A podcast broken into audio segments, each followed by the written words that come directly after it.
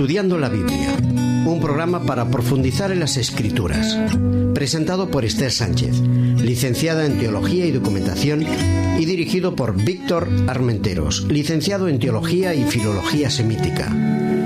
Estudiando la Biblia.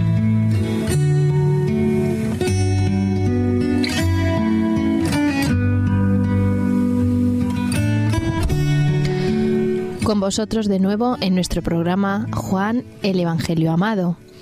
Eh, estamos en nuestro octavo tema y el título El buen pastor. ¿Cómo estamos, Víctor? Muy bien, ¿cómo estás, Esther? Aquí estamos para estudiar El buen pastor.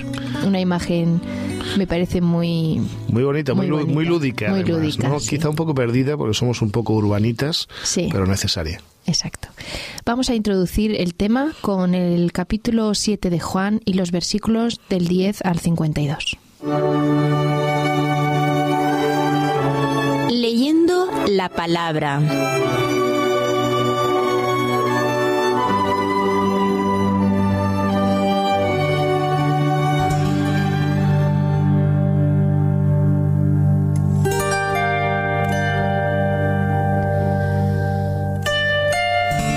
Pero después que sus hermanos subieron, entonces él también subió a la fiesta, no abiertamente, sino como en secreto. Y lo buscaban los judíos en la fiesta y decían, ¿dónde estará aquel? Y había mucha murmuración acerca de él entre la multitud, pues unos decían, es bueno, pero otros decían, no, sino que engaña al pueblo. Sin embargo, ninguno hablaba abiertamente de él por miedo a los judíos. Pero a la mitad de la fiesta subió Jesús al templo y enseñaba, y se admiraban los judíos diciendo, ¿cómo sabe este letra sin haber estudiado? Jesús les dijo, Mi doctrina no es mía, sino de aquel que me envió. El que quiera hacer la voluntad de Dios conocerá si la doctrina es de Dios o si yo hablo por mi propia cuenta. El que habla por su propia cuenta, su propia gloria busca, pero el que busca la gloria del que lo envió, este es verdadero y no hay en él justicia. ¿No os dio Moisés la ley? Sin embargo, ninguno de vosotros la cumple. ¿Por qué intentáis matarme? Respondió la multitud y dijo, Demonio tienes, ¿quién intenta matarte? Jesús respondió y les dijo, Una obra hice y todos os admiráis. Por cierto, Moisés os dio la circuncisión, no porque sea de Moisés, sino de los padres, y en sábado circuncidáis al hombre. Si recibe el hombre la circuncisión en sábado, para que la ley de Moisés no sea quebrantada, ¿os enojáis conmigo porque en sábado sané completamente a un hombre? No juzguéis según las apariencias, sino juzgad con justo juicio. Decían entonces unos de Jerusalén, ¿no es a este quien buscan para matarlo? Pues mirad, habla públicamente y no le dicen nada. ¿Habrán reconocido en verdad las autoridades que este es el Cristo? Pero este sabemos de dónde es, sin embargo, cuando venga el Cristo, nadie sabrá de dónde es. Jesús entonces, enseñando en el templo, alzó la voz y les dijo, A mí me conocéis y sabéis de dónde soy. No he venido de mí mismo, pero el que me envió, a quien vosotros no conocéis, es verdadero. Pero yo lo conozco porque de él procedo y él me envió. Entonces intentaban prenderlo, pero ninguno le echó mano, porque aún no había llegado su hora. Y muchos de la multitud creyeron en él y decían, El Cristo cuando venga, ¿hará más señales que las que hace éste? Los fariseos oyeron a la gente que murmuraba de él estas cosas. Entonces los principales sacerdotes y los fariseos envi- enviaron guardias para que lo prendieran. Y Jesús dijo, Todavía estaré con vosotros algún tiempo, y luego iré al que me envió. Me buscaréis, pero no me hallaréis, y a donde yo estaré, vosotros no podréis ir. Entonces los judíos dijeron entre sí, ¿A dónde se irá este que no lo hallaremos? ¿Se irá a los dispersos entre los griegos y enseñará a los griegos?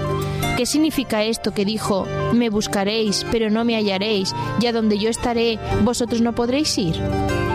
En el último y gran día de la fiesta, Jesús se puso en pie y alzó la voz diciendo, Si alguien tiene sed, venga a mí y beba. El que cree en mí, como dice la Escritura, de su interior brotarán ríos de agua viva. Esto dijo del Espíritu que habían de recibir los que creyeran en Él, pues aún no había venido el Espíritu Santo, porque Jesús no había sido aún glorificado.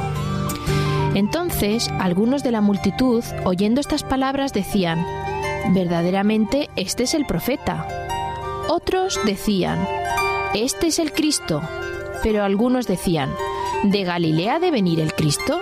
¿No dice la Escritura que de la descendencia de David y de la aldea de Belén, de donde era David, ha de venir el Cristo? Hubo entonces división entre la gente a causa de él, y algunos de ellos querían prenderlo, pero ninguno le echó mano. Los guardias vinieron a los principales sacerdotes y a los fariseos. Entonces estos les preguntaron, ¿por qué no lo habéis traído? Los guardias respondieron, jamás hombre alguno ha hablado como este hombre.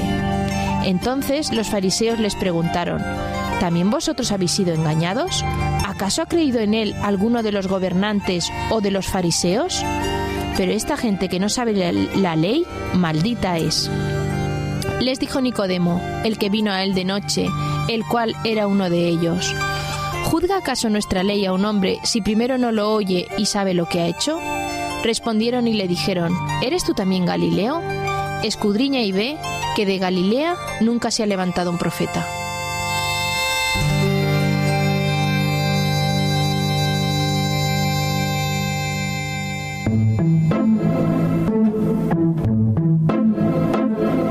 El secreto de las formas.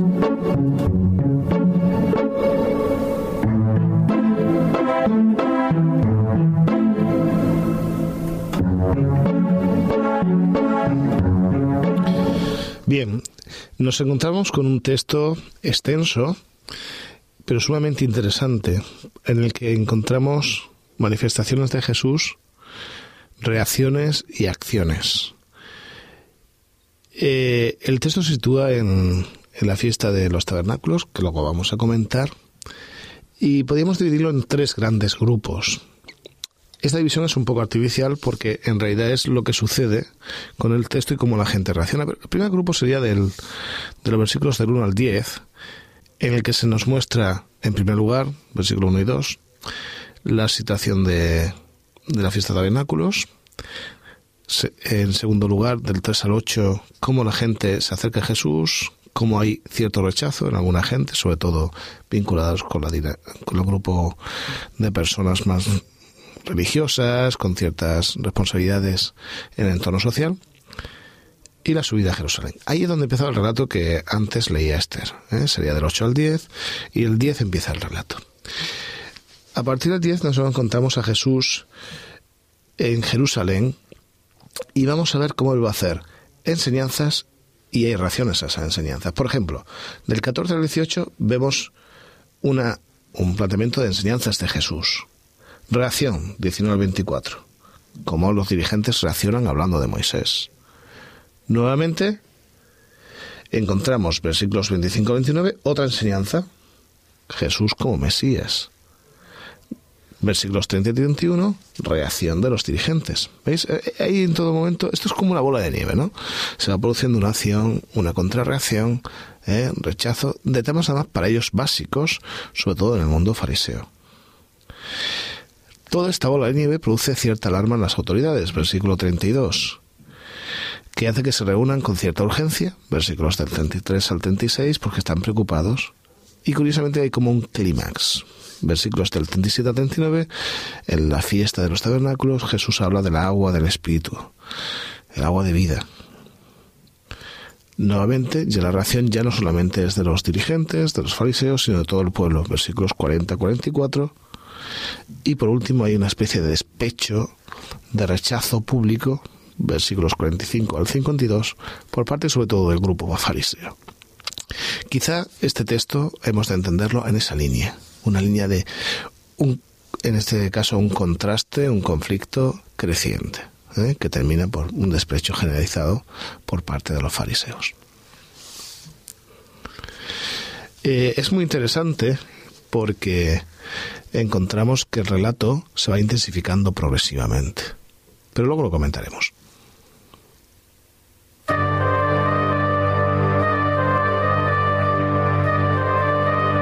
El espíritu de la letra.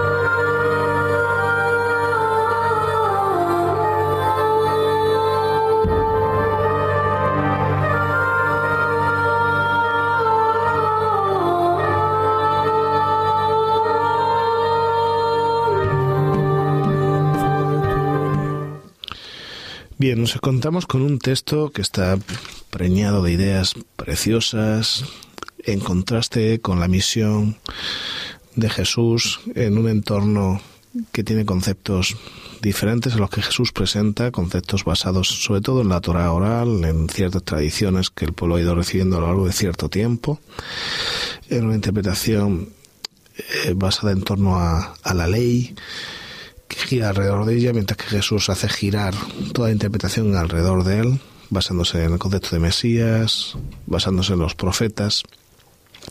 Vemos como la gente que está cargada de esa serie de ideas va a ir reaccionando. Nos sitúa el texto sobre todo en una fiesta. La fiesta de los tabernáculos. Es necesario hablar un poco de ello para entender lo demás, ¿vale? Es un poco complicado este capítulo, ¿no? Estos versículos No, no, no te creas que es, que es complicado. En realidad lo que pasa es que tenemos que situarlo históricamente. Eh, el pueblo de Israel celebra en ciertas fiestas procesos vinculados con el Éxodo, la Pascua, vinculada con el Éxodo, la fiesta de tabernáculos hace referencia sobre todo a ese periodo extenso que estuvieron en tiendas, de ahí tabernáculos, chozas, tiendas, que se les suele llamar, coincide sobre todo con los periodos estacionales de la zona de de Israel. Nosotros en Israel tenemos dos grandes estaciones, una muy seca y otra donde comienzan las lluvias y al final de la estación seca, que sería el verano, comienzan las lluvias y nos encontramos aquí en la fiesta de los tabernáculos. Es un poco como irse de camping, es como si dijésemos en septiembre, mira, ha pasado un verano caluroso, nos vamos de camping con un grupo de amigos, este tipo de fiestacitas que hacemos cuando está acabando el verano, que pasamos el fin de semana en el camping. Ellos recordaban con ello el exo Claro, recordado con eso hay una serie de, relatos que el texto manifiesta que son de asociación directa. Moisés, concepto de Moisés, concepto de ley.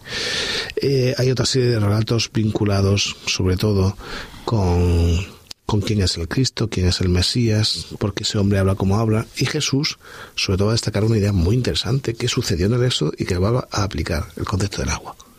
El agua como elemento de vida. ¿Quién os ha dado el agua en el desierto? En el Éxodo. Y yo vuelvo a ser ese agua ese agua que os cambia. A mí me encanta, sobre todo a partir del versículo 45, un relato que nos muestra las características de diferencia entre esa gente basada en tradiciones y Jesús que basa en la vida su mensaje. Los guardias vuelven a informar, versículo 46, y responde, jamás hombre alguno ha hablado como este hombre. Nadie jamás ha hablado como este hombre está hablando. ¿Cuál es el secreto? ¿El contenido? La manera de decirlo. Obviamente el secreto es que Jesús era algo más que un Galileo, era algo más que alguien que transmitía la Torah. Jesús era vida. Y esa vida, curiosamente, se refleja.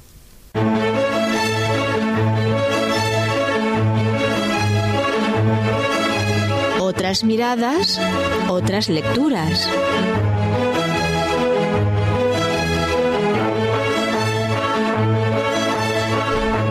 Una comprensión más profunda del texto, os proponemos la lectura de un libro que se titula precisamente Lectura del Evangelio de Juan. Víctor, ¿nos puedes comentar acerca de él? Pues mira, este es un clásico. El autor, Xavier León Dufour, es un autor muy conocido, es un autor que ha trabajado y trabaja muy bien en el Nuevo Testamento. No es una obra fácil, no es una obra divulgativa, pero mm, creo que ya estamos en el momento de ir proponiendo algunas obras un poco más intensas, de actualidad. Podemos estar de acuerdo o no con la lectura, pero es bueno conocerla. O sea, a León de Fugay hay que leerlo, hay que conocerlo. Es una de las obras interesantes. Este Sígueme, ¿cómo podríamos conseguirlo, Esther? Bueno, Sígueme es una editorial que también tiene su página web en sígueme.es y es un libro que puede conseguirse en cualquier librería religiosa.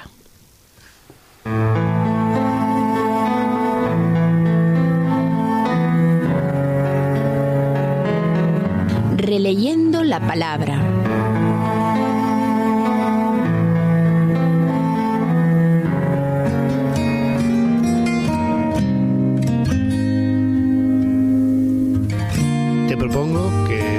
Nuevamente leas Juan capítulo 7, versículos del 10, del 10 al 52.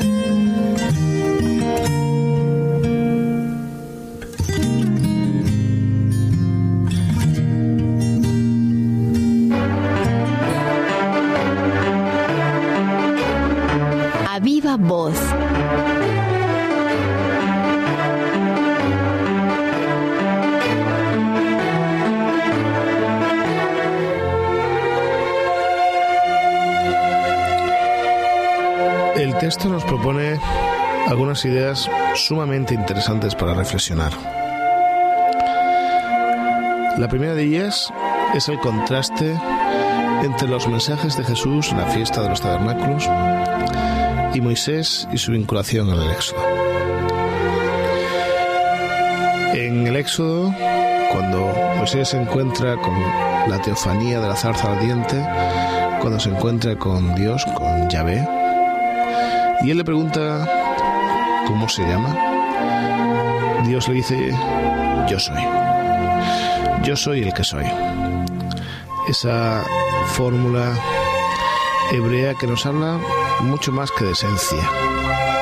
De hecho, los filósofos, filósofos religiosos, han intentado analizar cómo es Dios a través de esa terminología. Yo soy el que soy.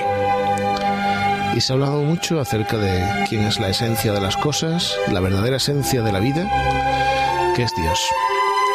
Yo os propongo, ya que la palabra lo permite, escoger un significado quizá un poco de los arrabales de su campo semántico, de los exteriores, pero que me parece sumamente cercano. Yo seré el que tenga que ser. O yo estaré allá donde tenga que estar. Y Jesús en la fiesta de los tabernáculos hace eso. Es el Dios que está a nuestro lado cuando lo necesitamos. Y cuando no también. Es el que es cuando tiene que ser, el que está cuando tiene que estar. Esa noción de compañía, de cercanía, y no al lado solamente quejándose, lamentándose, sino dando alegría, dando esperanza, dando vida, es el Jesús de la fiesta de los tabernáculos. Y me recuerda a Estras, de quien se dice que Dios reposaba junto a él. Y la expresión original es muy bonita porque es como si Dios pusiese su mano sobre nuestro hombro y juntos caminásemos, como un amigo que apoya su brazo encima de nosotros y nos dice, venga, vamos a caminar juntos, porque yo estaré contigo donde tenga que estar. Según el versículo 37, en el último día de la, el gran día de la fiesta, el día climático final, Jesús se puso en pie y alzó la voz diciendo, Si alguien tiene sed, venga a mí y beba. El que cree en mí, como dice la Escritura, de su interior brotarán ríos de agua viva. Que se deje de pensar en esos momentos de dificultad, en esas mara, esas aguas amargas que a veces tenemos en la vida. Yo las voy a hacer dulces. Voy a hacer que vuestra existencia sea más agradable, porque estoy a vuestro lado. Porque yo soy el que os va a dar no un poco de agua, ríos, ríos de agua y de agua que es viva, que da vida, que da esencia, que es agua de Dios. Ojalá esto nos sirva para meditar en nuestra vida para saber que no estamos solos. Y tú, si lo estás, si te sientes en este momento agobiado, deprimido, piensa que no estás solo. Porque Dios ha dicho, yo estaré a tu lado cuando tenga que estar.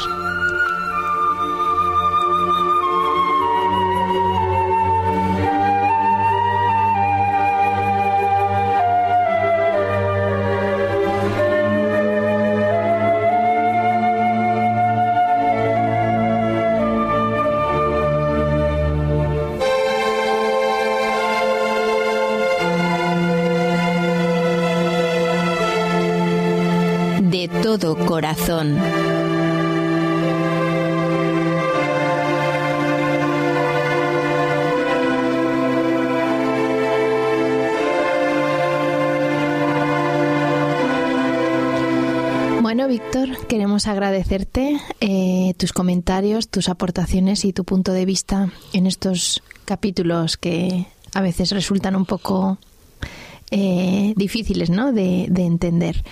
Queremos terminar nuestro programa con una canción titulada Romu Adonai Eloheinu. Yahvé es nuestro Señor. La verdad es que es nuestro Señor, es ese ser que está ahí a nuestro lado cuando lo necesitamos y en cada momento. Te dejamos con Él.